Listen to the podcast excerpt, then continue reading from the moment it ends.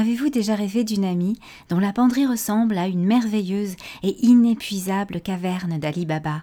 Une amie qui vous autoriserait à emprunter vraiment tout ce que vous voulez. Cette meilleure amie existe vraiment. J'habite dans un petit appartement de 18 mètres carrés dans lequel j'ai réussi à caser trois penderies, une armoire, une énorme valise de sacs et il y a des chaussures jusqu'au plafond. Un mini short en jean taille haute sur des jambes de 2 mètres, un body affûté, un blouson à fleurs taille 8 ans, des chaussettes transparentes à pois roses, des converses noires, Camille raconte l'histoire de cette vaste penderie dans laquelle elle se réveille tous les jours. Vous écoutez le podcast de mode personnel.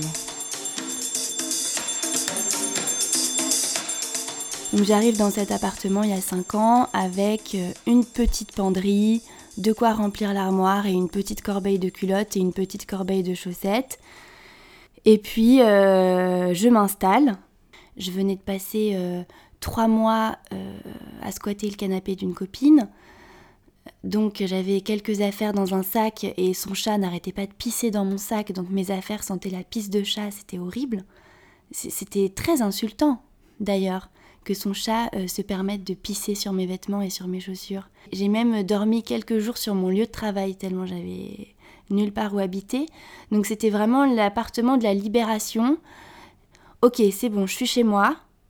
C'est mon chez moi parce que je me séparais aussi de, de, de mon copain. Donc c'est mon chez moi. Je vais pouvoir prendre toute la place, pouvoir mettre tout ce que je veux, acheter autant de vêtements que je veux avec mon argent et il y aura personne pour me dire que ça prend trop de place, que c'est pas bien plié, que euh, c'est pas rangé dans le bon ordre. Je prends la liberté de, commencer à remplir, remplir l'espace et d'investir dans, des pièces euh, au fur et à mesure du temps, de, de tout ce que je trouve sur mon passage, de ce qui me fait envie surtout. J'étais un petit peu un petit peu triste avant dans ma relation. Et donc c'est aussi une libération pour moi. Je vis seule, je suis autonome sur mes finances, je suis autonome sur l'espace que j'occupe. J'ai pas à partager, j'ai pas à compter le nombre de cintres que j'ai par rapport à quelqu'un. La penderie, elle est entièrement pour moi. Euh, c'est une vraie libération et, j'ai commencé vraiment à m'amuser euh, encore plus avec les vêtements parce que j'étais aussi mieux dans ma tête, mieux dans ma peau, et donc j'ai pu faire évoluer mon style. J'ai commencé à cette époque-là à travailler dans la mode, donc tu peux pas te contenter d'un t-shirt noir et d'un skinny noir, c'est pas possible. Quand tu bosses dans la mode, il faut un moment euh, montrer que tu bosses dans la mode. C'est une espèce de d'obligation euh, insidieuse et non dite, mais mais c'est pas une obligation euh, contraignante, c'est un plaisir. Je montre à la société, à la société parisienne, que je travaille dans la mode et c'est ma fierté et je m'exprime par mes vêtements et par mon look.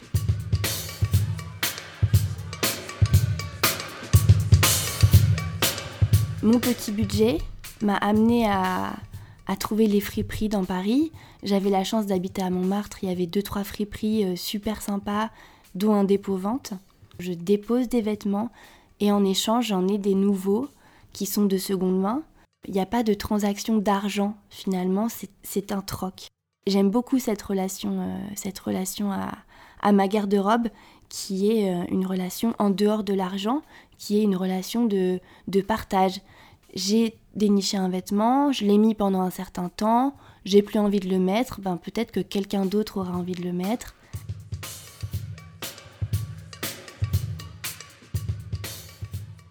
Je me suis beaucoup renseignée, j'ai regardé beaucoup de vidéos sur comment étaient faits nos vêtements, euh, les conditions de travail des gens qui font nos vêtements et les prix auxquels sont vendus nos vêtements en France dans des grandes enseignes par rapport au prix que ça coûte à faire faire au fin fond du Bangladesh. Donc j'ai aussi ce parti pris presque politique, je dirais, dans mon dressing, de ne pas porter de vêtements neufs, de porter uniquement des vêtements d'occasion, je dis souvent euh, que si on arrêtait aujourd'hui toutes les machines à coudre du monde, on aurait largement de quoi s'habiller pour les centaines d'années à venir. Alors dimanche dernier, il y a ce fameux dépôt-vente où je m'habille depuis des années.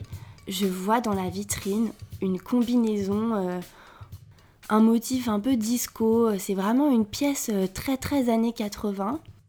Je me dit ok, elle est pour moi. Cette combi, elle est pour moi. Et la friperie ouvrait à 14h. À 14h01, j'étais devant la porte. Je regarde la fille, je lui dis la combi, elle est pour moi. Je n'ai pas sorti d'argent j'ai utilisé le, crédit que j'ai dans la boutique, les avoirs que j'ai dans la boutique, puisque j'avais déposé des vêtements trois jours avant. Donc si c'est pas ma taille, c'est pas grave, c'est pas un problème. Si c'est abîmé, c'est pas grave, c'est pas un problème parce que je peux ajuster, je peux réparer, je peux transformer. J'ai acheté un bleu de travail euh, il y a dix jours où le zip est cassé. Je vais le démonter et puis je vais en mettre un autre, ou je vais peut-être même imaginer un autre système de fermeture. Je voulais mettre des crochets. Euh, des grosses agrafes que j'ai trouvées un jour dans une brocante. Ça, c'est une démarche que j'ai commencée il y a très longtemps quand j'étais plus jeune, où j'habitais encore chez mes parents, dans une petite ville où malheureusement il n'y a pas de boutique vintage, mais il y a. Euh, et j'avais découvert dans certaines grandes enseignes un petit rayon euh, vêtements abîmés. Et les vêtements, ils étaient de 2 euros, 5 euros, 7 euros au lieu de 5 euh, ou 6 fois plus cher. Donc j'ai commencé comme ça à acheter des vêtements abîmés et à les réparer.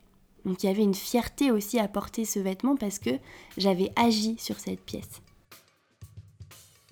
Je dirais que j'ai à peu près euh, une trentaine de pantalons, dont une quinzaine de jeans. Pareil, je dois avoir une vingtaine de robes, euh, une quinzaine de jupes, dont quelques-unes que j'ai fabriquées moi-même. Et j'ai aussi beaucoup de body. Je trouve que ça me va bien, je trouve que c'est pratique. Donc ça, euh, je pense que j'en ai 60-70. Euh, Mon gros dada, c'est les vestes et les manteaux. De la petite veste en jean au gros manteau d'hiver à la fourrure, il y a 150 pièces. Et aussi l'accessoire, euh, l'accessoire phare, les chaussettes. Une bonne centaine de paires de chaussettes avec des petits nœuds, avec des poids, avec des paillettes, montantes, pas montantes, en laine, en coton tout ce qui, tout ce qui passe à ma portée euh, euh, finit dans mon dressing.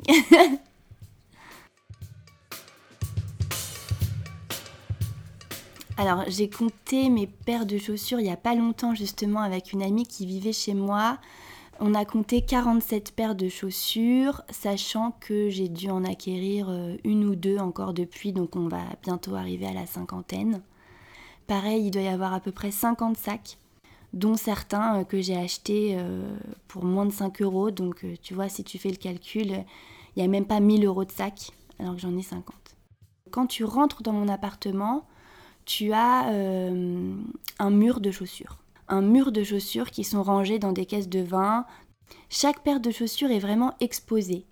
Donc j'ai mis les, plus portables en bas euh, au niveau de mes pieds et de mes mains, et puis les, les moins portables parce que j'en ai vraiment qui sont euh, limite indécentes et puis qui font mal, surtout qui font hyper mal aux pieds. Le reste de mon dressing est dans ma salle de bain, donc j'ai une armoire où tout est très bien rangé. Il y a la pile des t-shirts, la pile des petits hauts bizarres et la pile des chemisiers, la pile des jeans, la pile des jupes, la pile des robes, la pile des sweats la pile des pulls en laine. Pas besoin de faire de repassage, c'est vraiment tassé. On peut difficilement glisser la main. Je, sais ce que je vais chercher, où c'est rangé, sur quel centre c'est rangé. Donc les gens sont toujours très surpris par le remplissage de cet espace. Et en même temps, c'est ça qui me fait moi me sentir bien, c'est quand c'est rempli.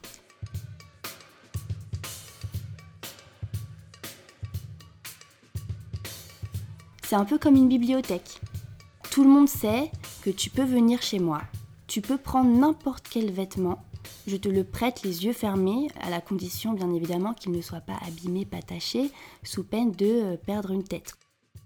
J'ai pas envie de posséder des choses, j'ai envie de les goûter. Et une fois que j'y ai goûté et que je suis contente, j'ai pas de problème pour aller goûter autre chose.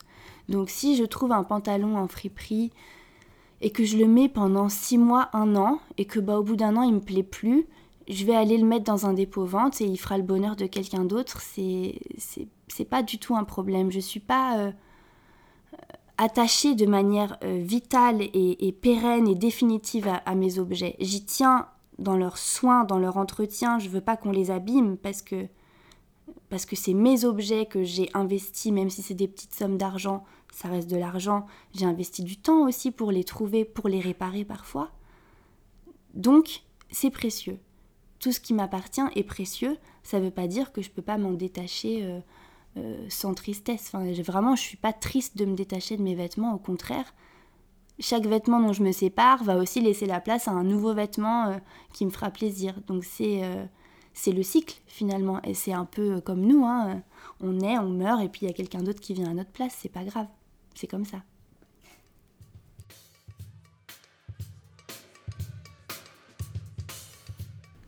C'est pas grave, c'est comme ça. Les chats ont neuf vies, nos vêtements peuvent bien en avoir autant. Nous aussi d'ailleurs.